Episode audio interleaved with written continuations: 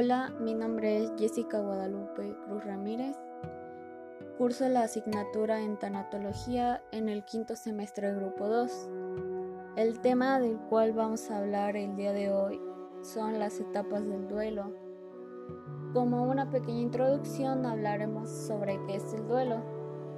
Bueno, el duelo es un proceso psicológico al que nos enfrentamos tras las pérdidas y que consiste principalmente en la adaptación emocional a esta. Mm, si bien estamos hablando que es una experiencia compleja, ya que engloba factores fisiológicos, cognitivos y comportamentales.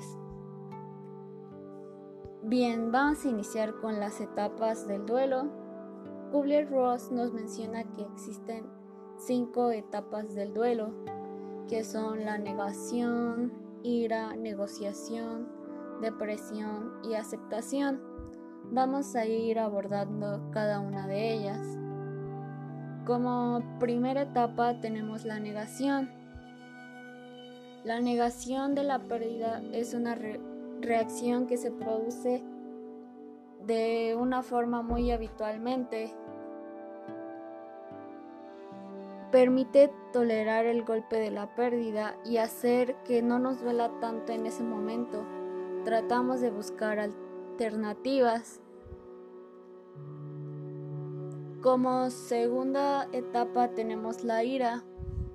El fin de la negación va asociado con sentimientos de frustración y de impotencia con respecto a pues nuestras propias capacidades.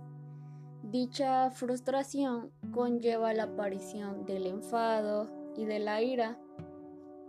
Durante esta etapa la persona busca algún culpable o algún factor y puede existir un choque de ideas. En la tercera etapa tenemos la negociación.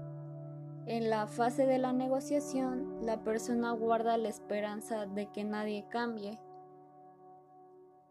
Existe una fantasía de revertir el proceso de enfermedad o de muerte, tratando de negociar con entidades divinas.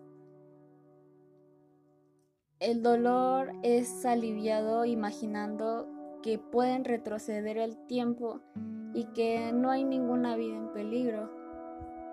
En la cuarta etapa tenemos la depresión. La cuarta etapa del modelo según Kubler-Ross. En este periodo la persona empieza a asumir un poco más la realidad de la pérdida y esto nos genera sentimientos de tristeza y desesperanza como algunos otros síntomas típicos de los estados depresivos, como pueden ser el aislamiento social y falta de motivación, conllevando a una crisis existencial.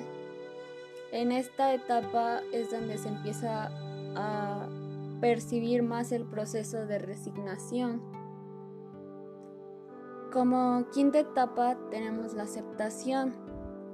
Después de las fases de negación, ira, negociación y depresión, llega la aceptación de la pérdida y la llegada que nos proporciona un estado de calma que es asociado a la comprensión de la muerte y otras pérdidas que lo tomamos con que son fenómenos naturales en la vida y que en algún momento van a pasar ya que es algo inevitable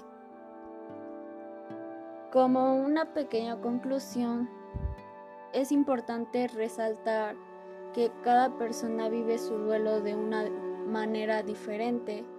Hay personas que atraviesan cada una de las etapas de una manera muy rápida y hay otras personas que lo atraviesan a su tiempo.